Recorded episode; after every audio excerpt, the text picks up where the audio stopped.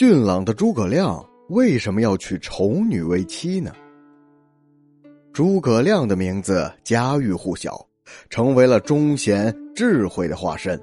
他辅佐刘备共图大业，最终使蜀汉政权成了三国鼎立的一方。他的一生奇闻异事很多，孔明择父便是其中之一。诸葛亮不仅有才，而且相貌俊伟。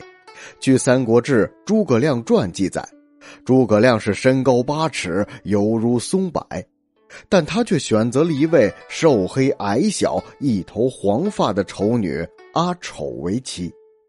那诸葛亮为什么要娶丑女呢？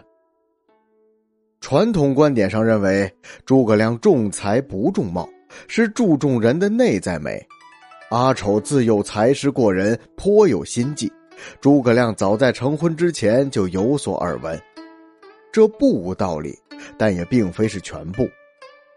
其实诸葛亮娶阿丑是出于一种政治上的考虑，《三国志·诸葛亮传》裴松之著所引的《褒阳记》中记载：“黄承彦者高爽开烈，为免南名士，谓孔明曰。”闻君则妇，身有丑女，黄头黑色，而才堪匹配。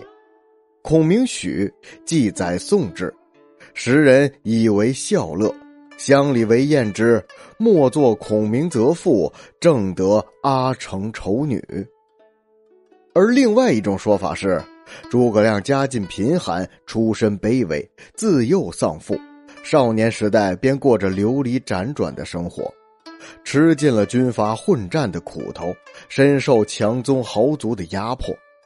后来跟着在南昌做豫章太守的叔父诸葛玄生活。十四岁时，叔父因官被削而投靠了刘表。十七岁那年，叔父死了，他从此没了依靠，就在襄阳城西二十里的隆中定居。他虽然住在乡下，但他并不想无声无息的隐居一辈子。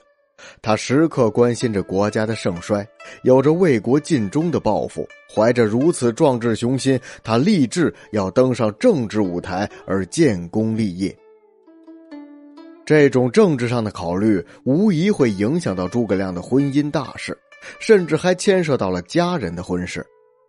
为此，他在家庭婚姻方面做了三件事：第一，他把姐姐嫁给了荆州地主集团中在襄阳地区颇有名望的首领人物庞德公的儿子，庞德公对其赏识备至，称他为卧龙。从此，他就在荆州站稳了脚跟。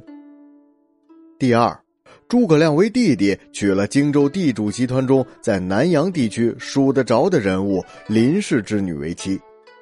第三，也是最重要的。他自己择父结亲，当然要服从既留荆州又能结交望族这一政治目的，这也就是诸葛亮在荆州而不到其他地方去的原因。所以诸葛亮娶了那个丑女皇氏。那诸葛亮为何不怕众人耻笑而娶了丑女皇氏呢？换做别人，也许他会犹豫，但是皇室之女，他就娶定了。一是因为黄承彦在当地有相当的声望，二是因为黄妻蔡氏和刘表的后妻是姐妹关系，做了黄家的女婿就攀上了刘表这门皇亲。